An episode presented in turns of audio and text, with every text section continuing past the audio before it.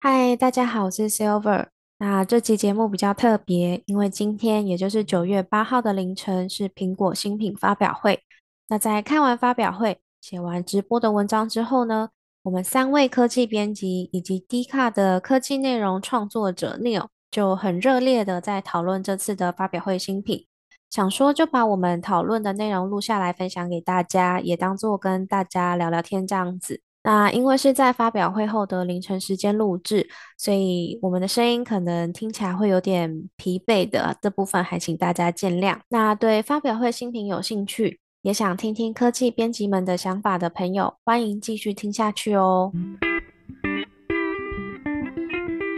大家早安，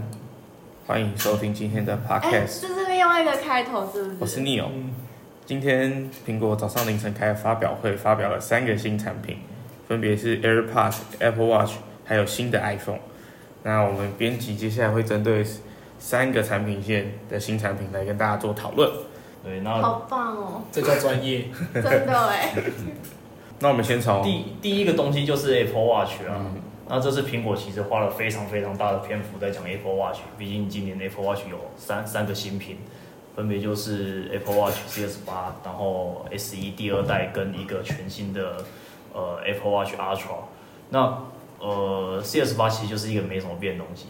它就是加了一个呃温度感测器，可以测量你的体温，然后有一个全新的那个那个那是车祸嘛，嗯车祸侦测的功能，然后还有什么？基点，它那个基点真的太少了。就是我觉续得航啊哦，续续航哦，对了，它有新多一个那个低耗电模式，对啊，也就是呃最长好像可以撑三十六个小时，嗯，最长可以撑三天。对，对，但是如果在正常模式下，可能还是要一天一充啊，这我们猜测。对，应除该应该可以在，应该会比现在好好好一点啦。就但就是可能真的就是一一点而已。天，搞不好你可以撑到明天早上再冲这样子。对，但是但是我觉得现在大家使用 Apple Watch 习惯都还是一天一充，所以我觉得那个到时候我觉得应该是没什么差别，除非你真的是就是忘记带充电器，然后开那个低耗电模式，你才真的感受出那可个。是这样就变成它它的三十六三十六个小时变成几乎变成打了变成三分之一而已。对啊，哎、啊那个低耗电模式它会直接关掉所有功能吗？还没是有，还会它？它好像是关掉部分功能。他说他会关掉自动运动侦测，对还有水显荧幕，对，哦，那其实还不错哎、还可以。对啊，那其对那其实还不错但是因啦。为部分部分功能你还是可以用。哦，那其实还不错，因为跟它其实跟那个之前的省电模式不一样，因为省电模式你开之后，它会就只会显就示什么时都间对啊，而就已什，么都不能用。对，就只有时间而已。那其实这个低耗电模式还不错啦。对啊，对，就是在假设你真的没有带充电器的话，呃，对你来说是一个非常有帮助的东西。其实应该就是整个看起来就是比较像 iPhone 上面那种省电模式一样。对，很类似。对啊，对，那其实这也是这也是预言之一啦。那其实预言有成真。对，对，那另外一个比较没想到就是那个 Watch SE 第二代，但那个就是例行性更新，诶，那个没有什么很特别的亮点。这个其实，在发表会前不久也有传闻说会有一个 S E 的更新这样子，但就是一个小新闻。对，就是啊，也不意外，它就是一个小更新而已，对啊就是用了一些跟那个 Apple Watch 八差不多的东西，然后价格卖比较便宜一点，嗯，我记得是二四九美元嘛。要看一下，我已经忘记了。对我记得是二四九美元，然后它就是一个算是目前 CP 值最高的 Apple Watch 了。嗯，嗯对然后再来就是那个呃传很久的那个原本原本的传言 Apple- 叫做 Apple Apple Watch Watch Pro，对，那它正式的名称叫 Apple Watch Ultra，那它就是一只超级运动表，对啊，对，然后它就是呃全钛合金表壳，对，然后蓝宝石玻璃，那跟传言一样，它的呃机身是圆润的，但它的荧幕是方正的。对啊，对，其实就是跟传闻完全符合啦。然后它就是一只真的就是一只超级运动表，对，它那个表带是不是很特别啊？他这次有特别设计几款不同的表带，可是我觉得它应该是功能上的，就是比较厉害吧。它应该是优化它的穿戴体验，毕竟有时候在不同的极限运动环境会需要不同的，像他们有针对那种跑沙漠马拉松的，他们那个就叫做极限表带吧，然后它是他说是他们设计过最轻的表带，嗯，对但我看发表会上，他们花了不少的篇幅在那个什么卫星通讯，就是如何求求救，救对这方面。嗯，对，那个对于就是极限运动的运动员来说，或是用户来说，其实那个真的是蛮有用的。极限运动，就是因为因为它很多，其实其实它发表会有很大的画面，就是在那种野外、户外，然后哦草草原所上以面，就是户户外什么登山露营那种感觉。对对。我觉得这应该是我自己觉得啦，就是那个阿刷这只手表最大的的最大的它用处哦吗，其中一个，不然因为其他的我我其实也还还还在看这内容。他是他是不是还可以帮你规划什么离开路线之类好的？像是你走过，是是你走过的路线，然后它还会就是再帮你显示出来吗？它好像主要是它的那个定位哦，频段从有有新增双频 GPS，所以它可以更精准的帮你定位你的路线跟方位之类的，所以他们有重新设计指南针的 app。哦，然后也可以传简讯，对不对？求救。就是对啊，卫星通讯求救啊卫星通讯那个 OK，然后另外提一下，那个 Apple Watch Ultra，因为它的表壳尺寸是四十九 m m 的，所以说呃，适用于 Apple Watch Ultra 的表带也不能给其他的哦，不能给其对他的 Apple Watch 用，就只有 Apple Watch Ultra 适用而已对，这个要特别注意。然后还但是有比较小的是不是还是可以装上它？小这可以应该是可以装，可是你你你那个边边就会就是这样，因为我哦嗯不现在符合看啊卡榫是卡榫应该是一样的卡榫应该是一样的啊，但是那个可是可是卡不卡得住不知道，因为它都对里面会有那个有一个，就是你卡进去会有一个很像对对对，去去年是去年的那个 Apple Watch，其实还有强调说他们的表带跟以前的所有款式都适用。嗯对，但今年他们其实没有讲，所以不确定说是不是专属于那个对 Ultra 的表因带为。你可能塞得进去，可是不一定会卡紧。嗯，对，然后那个 Apple Watch Ultra 它其实整体看起来非常非常大一颗，然后呃它大的话，但是自然有大的好处啊，就是它的电量部分的话，它的正常使用最长可以它的续航力有三十六个小时，嗯，然后在我们刚刚提到的那个低耗电模式下可以使用到六十个小时，呃就是真的是很长。对啊， 其实蛮长的，真的很长啊，对吧？其实六十个小时等于说已经可以快要三三三四天三四天不充电应该了，有四天是八个小时，快五天吧，五天对，对啊可以连续用五天不充电，四天对。对，真的就是针对那种户外户外野外，你对出去户外野外玩那种几天那种，对露营，然后你没没有带充电器，然后你也可以用的就用用的对。很哎，正但常阿爽现在价格应该是出来了，对不对？两万五千九起，哦，对它的，毕竟材质跟材质跟设计整个都是 Apple Watch 里面最顶的嘛，嗯哦那售价其实基本上就是比照一只 iPhone。嗯，不过我觉得它可能会卖得很好，因为就是针对那种极限运动人群。嗯，啊，这我倒不，我觉得不算，我我觉觉得得他不一，定我觉得他不算小众。我这样讲，我觉得他不算小众，极限运动其实蛮小众的。我也觉得应该蛮小众。 就哎哦呦，就这是这这种话讲出去会不会？哎，被歧视运动的人。应该说不要不要说极限运动啊，就是户外户户外运动爱好者。对，可是可是他是他他，它因为的他表径太大了，他他他就是对，就是外对啦，观就是太大对大那家会觉个得就是可能你戴起来就会变得很奇怪。对很很突兀在对，就像我刚刚讲到，，可能那个大小只有馆长戴起来才很才很适合。嗯对，就是因为它真的很大一颗，所以你要手臂够粗。像是如果是女生女生可戴，能就 就就会很整个很奇怪。可是他刚刚不是也有请女生带，我看起来画面还蛮正常的。他不是就嗯，刚我好觉得可能看？欧美跟亚洲都还是有差，哦，像我这么细，而且它它会会卡掉的。它的整体的外形就是比较阳刚那一种阳刚，对对阳刚，然后不是偏精致走向，真的就是拿来运动专门否户外运动的。嗯嗯，对，对，其实我觉得 Ultra 如果这样看价格，可能会卖的不错，因为去年我记得原本钛合金的那个已经卖到接近三万嘛，原本的钛合金的那一只 E- Edition 的 Apple Watch，然后现在铝合呃不锈钢的 Apple Watch 四十五公里的是两万四千九，其实他们两个只差一千块，所以其实我觉得对于有在户外运动的一些人来说，其实 Apple Watch Ultra 的吸引力可能比我们想象中的还高。对，嗯，而且已经不卖那个正常款式的钛合金版本。对，对，那其实就是如果说你真的想要钛合金的话，真的想要一只非常非常坚固耐用的 Apple Watch，那呃 Ultra 就是你的选择。我觉得 Ultra 反而有一种加量不加价的感觉。对对，确实对，而且它又算是我觉得是加入蛮多新东西的啦。以 Apple Watch 这个产品来说，嗯，就是更好的续航，然后更耐用的呃表壳跟那个镜面，然后也加入什么指南针啊那些有的没的，其实针对户外都是很有帮助的东西。那你会想换吗？对啊，我也想问你们有不戴会，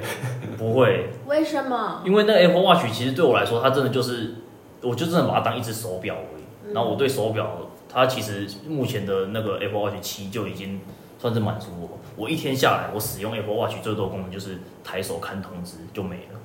对，所以剩下就呃是其他额外都是附加的功能，什么就是健康检测啊，然后呃我也没有在运动，对，所以它的那个运它的运动功能其实对我来说就白搭，没用。所以，所以你其实很适合 S 一，可是 S 一没有新店新对，没有没有没有没有新心电店图，这个也是你另外一个想要的。对对对对对对对我对觉。得 S 一的话要注意一下，因为它当初在发表会上面是说 Series 八有的它都有，可是现在回到它的官网看，除了那些他就没有跌倒血侦氧测以外，它血氧跟心电图还是没有给到，嗯而且它背面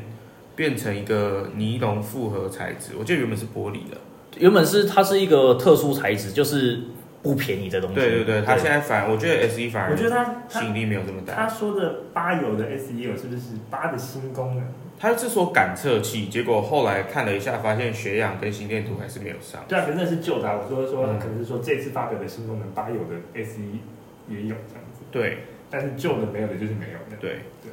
所以呃，温度的话，S E 一好像也没有确认一下哦。对，没有没有体温感测，所以如果是要买给他就是骗人的。长辈或者是朋友的话，我觉得 Series 八还是比较划算的选择。对，但不然就是你真的只是单纯想要买一只可以辅助你的手表，但是你对它没有很多的要求，其实也可以买 S 一。但是我必须很认真的说，就是 S 一的荧幕大小跟八或是七的荧幕大小比，就是我是觉得非常有感啊。对，因为七的那个大荧幕，其实你看习惯之后，你会再回去看旧款的那种小荧幕，你会觉得差很多。嗯，一对定是的。而且我觉得随行也是一个很重要的功能。哦，对，就是你不抬手，不用把手抬起来，你就可以看到时间。其实我真的觉得这算是蛮重要的，是比较方便啊，说对实在的。对，啊就在很多情况下都很方便。对啊，就是比如说你双手都在忙，没有空的时候，那你不用特地把手这样要拿起来，然后看这时间，其实就这样直接就看就好了。因为对啊，因为像一般戴手表的人，像我们一般戴手表也是就是转过来就可以看。对对对对，就是一般的，不管是指针表或者是电子表，其实都是可以直接看的。对啊我觉得这功能其实算是蛮需要的。对啊，好，那 Apple Watch 就大概这样，然后再来就是大家算大家最期待的，就 iPhone 是不是不是是是 Air AirPods Pro 第二代，因为它隔了两两年嘛，两哎，两年三年，两三年，三三年三年对三三年年，因为那个 AirPods Pro 一是二零一九年开始推出的，对，对一九年的年底，对，而且这一次是加量不加量又降价，台湾是降价啦，那美国对是维持原价。因为这是那个 AirPods Pro 二在台湾的官网售价目前是定七五九零，那七四九哦，七四九零，七四九零。然后一的话，一代原本就是卖七九九零，比如说它是变相直接降五百块，对啊，但是它整体呃性能更好，因为晶片有升级，对啊，然后降噪效果提升，然后续航有变长嘛，续航有变长，续航又续航又变长对，哦，还还有什然后么那？个它可以调音量超哦，嗯，它现在可以调调音量，滑动那用个，滑动的方式就可以调音哦量。哦，那这个对于很多人应该是很有用的一个东西，这对个啊，蛮方便的。对，现在调音量只能 Hey Siri 调大声一点。，或是你要直接按手机对，那哎、那这个其实对蛮多的用户都说是一个很实用的功能，喜欢对。而且我相信苹果它要是做这个，就是有这个姿势的这个动作，已经是做的很流畅，他一定他他一定是做的很流畅对才对对敢拿出来卖不。会不会说像可能有些其他厂牌的耳机，就是你滑老半天都还没有反应。哦，对啊。对，但我觉得另外一个要看就是那个降噪吧，因为很多人不是说现在一代的降噪其实有变得比较烂，就是在其实我是觉得是因为大家要求越来越高哎、对，但是就是看因为他当时候他当时，哎、一代刚发表开卖的时候，那个时候大家对他评价非常高，对啊，非常非常好。对啊，对，但是后来应该可能也是有许多陆续有其他厂商做了降噪功能、降噪效果更好的耳机出来，然后当然 AirPods Pro 第一代这种三年前的东西，当然就会完全被比下去。因为他在他在那个发表会的影片上是，他的那个展示的情境是在那个地铁上，然后他展示的情况是可以把地铁那个就是那个轨道声，就很像他可以把那个捷运的声音对对对全部滤掉的。对到时候去那个那个局限的那个东门转中校新生那个弯试试看，那个弯有够吵。他他不是有在工地那边，然后对啊铃声也是变很小，对，我觉得我们可以去实测一下。那也要有人先入手啊。其实我比较好奇的是他讲电话啦，因为其实戴 AirPods Pro 的人讲电话，电话另一头的人都会觉得哦，声音不声清音楚呃好像会这样子，对，可是那个他这次他这次好像没有没有到特别提到。对，对，就如果这个有改善的话，应就会该差很多了。对啊，很多人会喜欢。嗯，对，然后还有一个要注意的就是，其实呃 AirPods 一跟 AirPods 二的外观是完全没有变化的，所以你如果原本戴 AirPods 一，然后耳朵会不舒服的用户，那 AirPods 二你 AirPods Pro 二你可能也就是不适合。他有多给一个更小的耳塞啊，可以试试看对啊，是可以试试看，但是但耳塞式的应该都差不多呗，我觉得。对嗯，对，因为可因为有人就是因为戴有些人他有些人就是不习惯耳，对，耳塞有人降噪对戴久，就是他那个耳塞式耳机，他戴久，然后又开降噪，他就会觉得说耳耳朵会不舒服。对，对，那这个东这个部分，呃，有要买的人，然后会耳朵不舒服的人，要再考虑一下。然后另外一个另外一个就是充电盒充电盒的部分啊，就是外观就有变的啦，外观多了那个喇叭孔，还有一个挂还绳有，个挂挂挂绳绳，对，然后还可以支援那个寻找寻找的功能，还可以用 Apple Watch 充电器充电，嗯，对，就是、我觉得一个很棒是它支援那个 MagSafe，啊对啊，哎，可是这个之前这个之前就有了，这个在那对，个它是可以吸的，对啊，之前就有了。这个在那个 AirPods 三出来之后，AirPods Pro 哦就它就更新了一个就改过了，我的意思是说它会吸住，嗯对啊对啊对啊对啊，之前就更新了。对，之前就有了。倒是手表的那个可以接上去是这次新的，吸对啊住它会吸住吗？对，它后来有改它他成后来有改成那个 AirPods 对，它会吸住。 Pro with Headset 的 MagSafe 对 case，对哦，，那时候有小改款一下。去应该是去年去年 AirPods 三出来之后改的，哦，真的哦，然后我这边题外话讲一个东西，就是我刚好发现，其实官网上，如果你你是想买 AirPods 第三代的用户，现在官网它有分你要 Lightning 充电壳还是 MagSafe 充电壳，哦，它可以选。它可以选。但这是不是好像说我如果买了 MagSafe 充电壳，我就不能 Lightning 充？它还是会有可以接那个孔，就不知道啊。有可能有可能是有一个是不支援 MagSafe，然哦后有一个是两个都支援，对啊，我觉得应该是这个样子吧。但是它价格一样哦。他说他的官网有写，他说两个都可以透过 Lightning，只是一个可以用 MagSafe，一个不能用 MagSafe。哦，那它的价格是一样的。不一样啊，差四百块，差四百块啊，可以用 Maxit 的哦四真的百欸块。呃，所以它等于是我哦更正一，下，呃哎、卡掉。等于是 AirPods 三这次做了一个小幅度的降价，四百块是把 MagSafe 充电盒换成一般的 Lightning 充电盒。哎、但是哦，没有，它之前就是卖一个版本而已，嗯它然后现在是卖两个版本。但我觉得 AirPods Pro 2出来之后，第三代 AirPods 更难卖了，因为它的价格没有竞争力。嗯，那其实选哪个充电盒就看你个人习惯了。对，那四百块的价，它就也是看你能不能接受。嗯，对，如果你是平常就是习惯使用无线充电的话，那 MagSafe 充电盒其实也是蛮适合你的。但是如果你没有使用无线充电，你只有 iPhone，那 Lightning 充电线这个降四百块的版本是比较滑一点的。下面一位，然后最后就是是当然就 iPhone 是没错吧？，对大家最期待的 iPhone 十四跟 iPhone 十四 Pro。那 iPhone 十四的话，不意外的，它就是推出了两个版本，一个是普通款的 iPhone 十四，另外一个是荧幕更大的 iPhone 十四 Plus。那嗯 mini 机型也是没意外的，直接 So 走入历史。拜拜。 So sad。但是如果你是喜欢 mini 手感的人，现在 iPhone 十三官网还有在卖，所以呃，你可能就要退而求其次去选择 iPhone 十三才能入手到 mini 的机型。说实在话，十三跟十四没有差很多，所以真正喜欢 mini 的，现在现在降价去买十三 mini，赞！我要买一也我只。也觉得，因为一样一样的晶片啊，对，呃，十三，哎，不是十三，十四的特色，我这边稍微总结一下，就就是是它没有特色，它有两款机型，一个是呃六点一寸，就是跟目前呃十三一样的，然后另外一个 Plus 的话，它是六点七寸的荧幕，就是跟之前的 Pro Max 机型一一模一样大小。然后晶片的部分是用目前 iPhone 十三 Pro 的晶片，就是五核心的五五核心 GPU 的 A 四五百纳米晶片。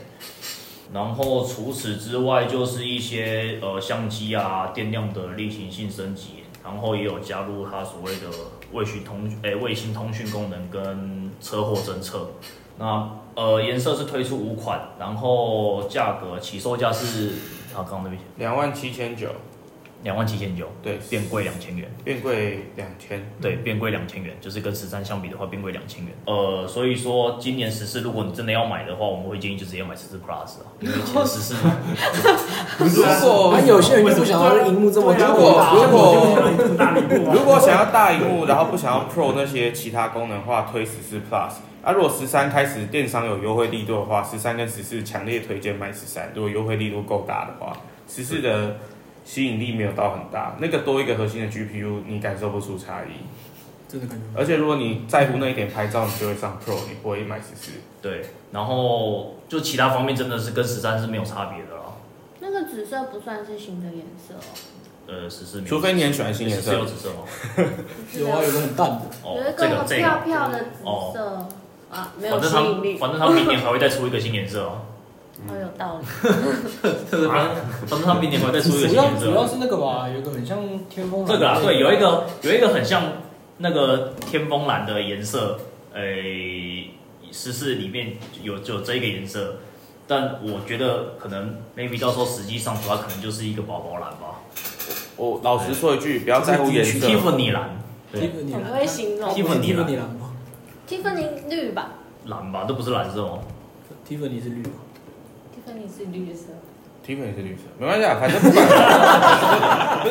那不是重点，啊各位听众，不管你们喜欢什么反正颜就是色， baby blue。你们最后都会买壳把它装上去，所以不要执着了。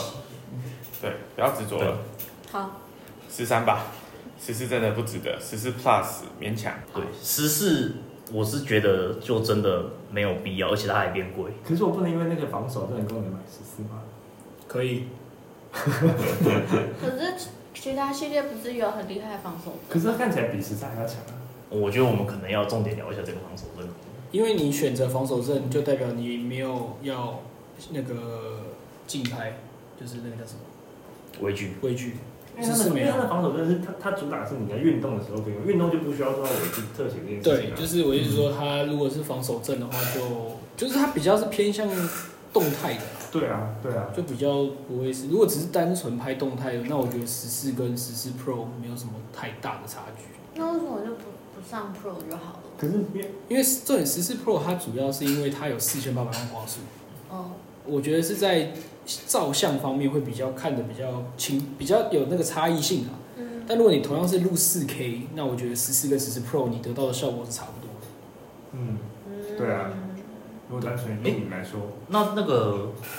今年有跟去年一样，就是呃十四用的镜头，十四有的镜头跟十四 Pro 有的镜头两个两组是一模一样的吗？今年不一样还是都完全不一样。有点不一样。超广角可能一样，但是那个今年十四 Pro 比较厉害的是它的十四没有超广角啊，十四有啊，我们在讨论是它是用同一颗镜头，同一个超广角。应该是同一颗超广角，哦但是长焦的话就是去年十四 Pro 的长焦是去年三倍，但是他们可以用四千八百万裁切出两倍的光学变焦，我觉得这个很好，所以要拍照还是直接上 Pro，不要想十四了。真的。十四才差七千块，那信用卡刷下去回馈一回馈，你根本感觉不出来那个差异。在推坑了反正你都会分歧嘛。在推坑了。那我反们正聊要大家买十四的人，你真的要好好考虑，因为它真的没什么特色。不要说没什么特色，就是它就是一个很常规的升级。啊，对，与去年相比，就是一个很常规的升级。要慎然后重考虑一下。就是重点是也变贵了，没有跟去年十三一样变便宜。对，对，它的重可是 Pro 也变贵了，呃，可是 Pro 我觉得它变贵的有道理啊。物超所值，那我们要不要就先来聊聊 Pro？可以啊 多厉害！你当赞不绝口。灵动岛，你弄到你 一干半嘛？你干嘛？你怎么退缩了？ 对，我对说，你刚刚不是赞不绝口吗？ 我很屌，很哦屌，这样一直讲我。们再聊一下那个十四 Pro 的系列。 我觉得十四冒 Pro 这次很屌，是大家在发表会之前都说是惊叹号，发表会前一两天开始出现它不是惊叹号，是一个很长的药丸。然后我们正当我们都以为苹果会让它就只是单纯的刘海的时候，哇，哦灵动岛出现了，各位，对，呃，灵灵动岛是 iPhone 十四 Pro 刘海的新名称。那它的话，呃，正常状态下看起来它就真的就是一颗药丸，但是它对会啊，它会，它会，它会随着你使用的 App 跟当下的手机的状态去做变化，等于说它是会一个一，它是一个会交互会变化的刘海。举例来说，举例来说，就是如果说你在放音乐的时候，那它刘海会直接放大成播放器，你就可以直接操作那个刘海播放音乐。对对，或者是你在导航的时候，那个老那个刘海就会放大，变成说呃路径的指示。对对，或者是呃你在使用计时器啊，或者是充电接耳机那些有的没的时候，刘海都会直接变化成那个当下的状态，去提示你这些东西。不知道这样讲的没有看画面的人听不听得懂？ 哎，看看文章，我把文章链接放在资讯栏。 但反正那时候看到那影片，我真的觉得是蛮酷的。那个那真的很厉害。就很炫的功对，能。那真的很厉害，那算是呃，我现在是十三 Pro 的用户，那真的算是有打动我的东西。我真是单纯想换手机。我真的觉得那很屌。然后我会为了那种东西去换，因为它的呃，就是苹果又展现它非常厉害的那个软硬软硬融合那个实力。对啊，它的人整个机交互真的太屌了。那个，如果你有，如果你呃，待会看那个文章，或者是说你有去翻一下那个苹果官网的话，你会发现它真的，它的那个呃刘海的变化跟软体的互动，还有你这整个整套人机交互，你会觉得哇，你真的是会哇哦，就是它那个刘海，我真的觉得算是今年呃，虽然说它是原本是个很碍眼的东西，但它现在变成一个很有用的东西。嗯，没错。所以我嗯强烈推荐他大家去翻一下官网，因为那个实际效果真的要用看的才能理解。而且就是你在看东西的时候，如果你想要听音乐，你可以点那个刘海，然后刘海就会在上面变成一个小小的可以操作的方块，你就可以点选音量啊，或是下一首什么的，这样就比较好想象哦。而且也比之前的刘海更不那么碍眼啊。因为它变有因为用，对对对，对，因为为它变有因用为，还有它上面也显示啦，对对它对上面也是荧幕啊。对对，就是对啊对啊，对它啊自，己本身就是它自己荧幕对，其对实啊就是它就是这是样子它真的就是一个可以交互的一就个是小你你流不氓会觉得它就是一它是一个呃固定的东西在那里，你会觉得它是它是一个有用的东必西要你啊。必要它必要的存在这样。对，它是一个很有用的小刘海，就是其实你可能再也不会觉得它碍眼，你会一直想去跟它互动。跟他互动。对，你可能就是你就算你当下没什么事，但你就是手机拿起来，然后随便点一个东西就想看那个刘海在那边乱转。它变成一个疗愈的小物了。就是我真的觉得它很酷啊。对你一定要去官网，或是看一下到时候苹果的影片，好，就是它有实际示范。那呃，虽然说苹果的那个通常宣传都宣传做的很厉害，但是我觉得它搞不好真的就是长那样子。对，它真的很厉害。啊，反正 iPhone iPhone 十四 Pro 就是讲这个刘海就好，其他都不用讲了。哦，没有啦，我大概提一下它基本的东西。那呃呃，外观没变，然后荧幕没变，然后呃，相机模组不确定有没有变得更大一点。应该哦，要拿到时机才会对，知这道个我们要到时候拿到实际才知道。然后它是不是有自动定位啊？不是定位啊，就是自动前镜头好像有一个自动自动自动对焦对焦，对，哦啊，镜头模组有变大了，保护壳有已经变出大来了，哦，OK，好。再大一点。对，总结就是它呃外观没变，然后荧幕大小也没变，也是六点七，哎，六点一寸跟六点七寸。那颜色的话是四个颜色，紫色、呃金色、银色跟石墨灰。那紫色的话，目前在荧幕上看起来是还蛮好看的啦，但不确定到时候实际上手的时候会不会跟就是实际观感不知道会不会这么惊艳。这个我们到时候再跟大家说，因为我们会预计会买一只呃紫色的 iPhone 十四 Pro。好，然后容量的话也是一二八起跳，那也不是二五六起跳，所以这个呃大家可能要失望一下了。那价格一样是贵两千哦，嗯，对啊，对，价格一样是都是贵两千块，所以有要换手机的也是可以考虑一下。但是我觉得跟十诶、跟十三 Pro 相比，我觉得十四 Pro 算是升级蛮多东西的。刘海就是一个很大的变化，然后除此之外，那个呃，虽然这是小东西，但是我觉得荧幕就是它那 HDR 的亮又在变得更亮，这我觉得我自己觉得对我来说它是一个大提升。 AOD 呢？哦，对，这是那个呃水显 Origin Display 它也有加入到那个十四 Pro 中，但是苹果好像没有太太琢磨在那个地方，对不对？就是大概提一下，只是告诉大家说有这功能，啊对啊但实际上长怎么样我们还不知道。我觉得他蛮厉害的是，他这次有简单说一下那个 AOD 会运用它那个机器学习，把你那个人像的桌布在你的面部打亮，或者是像是如果有 Uber 什么，它的那个区块会特定发亮，其他的就不会。我觉得他要把重点亮度提示出来，我觉得蛮酷的。然后再搭配他刚那个灵动岛，amazing，要换直接换十四 Pro，别想了。那个灵动脑真的很屌，我必须再讲一次。对，就是我现在已经不断强调，就是你应该要去看一下这个灵动脑，对，就是你真的应该去看一下，就是单纯听我们这样讲，你就完全感受不到，你真的实际看一遍就知道。台湾的翻译也是叫灵动岛。台湾我刚刚看它不叫灵动岛，它叫做台湾很多灵动岛就是一个哎、我们自己翻的吗？没有灵动岛是他们那个字幕字幕对台湾叫动态岛啊，动岛。我跟你讲，动态岛，那好我我举个例子，就有点像是以前有没有玩过那种电子机，它会跟你互动那种感觉。你们还记得 Touch Bar 吗？它把 Touch Bar 做到那个刘海跟它可以交互，真的很 amazing。然后这个 bar 还会自己动，然后对对对，它会分自成己两，个它会随着状态自己移动，这是真的是最这会不正会之后常的。就有一个 app，然后会然后做那个针对 app，对针对这个 maybe 对 maybe 就像那个 Touch Bar 那个电子机一样嗯，Touch Bar 那个养宠物一样那。个 app 就用这个这个特色，然后让那个他们那个灵动岛在那边一直变换大小。以后你的没有，以后你的那个灵动岛旁边就有一圈那种贪吃蛇直接在那边绕。我就说对，就是它真的变它成一个它应该会让很多 app 都变得很有可玩性，对，因为它真的就是一个逻辑交互的东西。可是不知道他现在，我不知道他现在感觉他应该还不会开放到第三方 app 的那嗯，种可能要看它之后那个对它之这后个才 A 会 A P I 会不会开放。他说会，因为那对啊个他说他会跟那个 iOS 十六的那个系统那个哦通知中哦心如果做做联动如。果都是用同一个 A P I 的话，那开发者应该是蛮好，可以去写他们自己的 app 啦。对，那他看很快，注意安全。有车声，对这个东西就是大家一定要亲自去体验，可以期待一下。我真的觉得很厉害。 Amazing。然后再来就是传言很久的呃四千八百万后镜头，那这次也成真，对啊的确是四千八百万后镜头。然后三个相机就是广角、超广角、望远，也是全线升级，对吧？嗯对嗯，对，也是全也是全部升级。但是可惜的是，虽然加入四千八百万，但是它还是只能拍四 K，嗯，没有到八没有 8K K 这个部分，这嗯算可惜吧。明年才有东西嘛，不然快没东西上去了。了。对一般人而言其实没什么差别啊。你对啊，对一般就人是对一般人而言是没什么差别啦。对啊对啊，就但真的就是看你需不需要这个东西而已。对啊，但如果大部分的人到时候如果真的 4K 是很够用，八 K 加入的话，搞不好它真的起跳容量是要二五六 GB，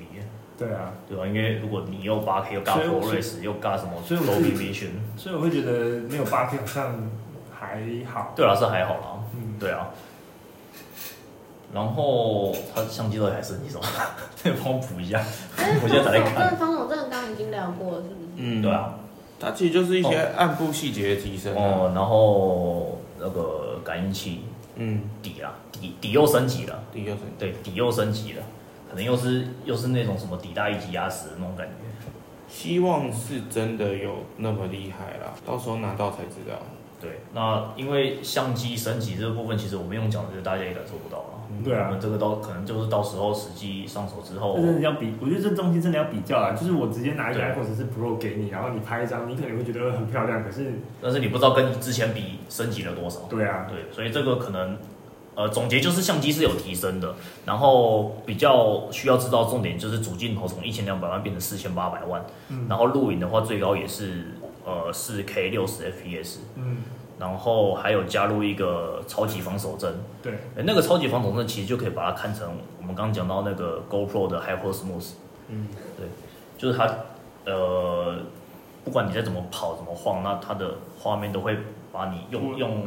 嗯，呃后期或是算法把它把它调得很稳啊，稳定度蛮高的。对，稳定度很高。然后呃，电影模式有六十帧吗？没有，四 K 三十然后一零八零六十，应该是这样，照理来，而且它那个电影模式可以调成二十四，因为电影电影哦，电影业都界放二的十四，对，对24二十，所以它是可以四 K 二十。对，那其实呃，去年加入的这个电影模式，我是觉得它算是一个好玩的功能，但是你平常可能不会用到。嗯，对，它很好玩，而且你会觉得你真正用过，你会觉得它的强大跟它的就是它整个算法的很强大，因为它真的是会动态模糊跟动态就是去调整它整个的焦距前后景的关系。对啊，对，那平平常是不会用啊，因为对你平常不会，因为你录平常录录生活的话，你你不会平常不不会想那种对焦你，虑而且你感觉不啊会，你不会想用电影机，然后在那边，除非你真的是有一个目的在，对不然你通常应该是开录影。对，呃，相机的提升主要是这样，然后呃，一样是用 Lightning，没有大家想要的 USB-C，所以这个想要 USB-C 的就继续等明年。对，但这个呃明年我会们不上会出次年讨论了？应该就是明年了吧？应该是明年。对，应该就就是等明年。然后呃，A 这次的升级项目还有一个是 A 十六晶片，但是 A 十六晶片呃，反正苹果的晶片哪一年输过就没有嘛，你就把它看成它其实还是业界最顶的晶片就对了。反正就算给你 A 十五，你也是你也你也是用不完。对对你也是，就是其实也是 A 四五，其实现在已经是最顶的晶片了。嗯，对，再给你一个更好的，其实大多数百分之八九十的人应该都用不到对 A 啊十六那个性能。对啊，其实 A 十六那性能的强大，其实最主要就是为了要来支援它这些机器学习的功能。对前面刚刚还有讲的是相机算法相机嗯，对，就主要是这些功能。那呃，反正晶片升级，然后呃，四纳米 maybe 会更省电，对，maybe 会更省电，但是因为它效能比较强，续但航续航上这次有提到吗？没有。啊就只有说一整天的续航力。哦 OK，一样，其实就很宣传啊，对啊，就很宣传，大概是这样。嗯，对，所以如果你今年你要换手机的人，你预算够，我们通常都会直接就十四 Pro。当然了，如果你预算够，够的话，预算够是前提。对，如果你预算够的话，十四 Pro 可以再说一次十四 Pro 多少钱？三万七千九，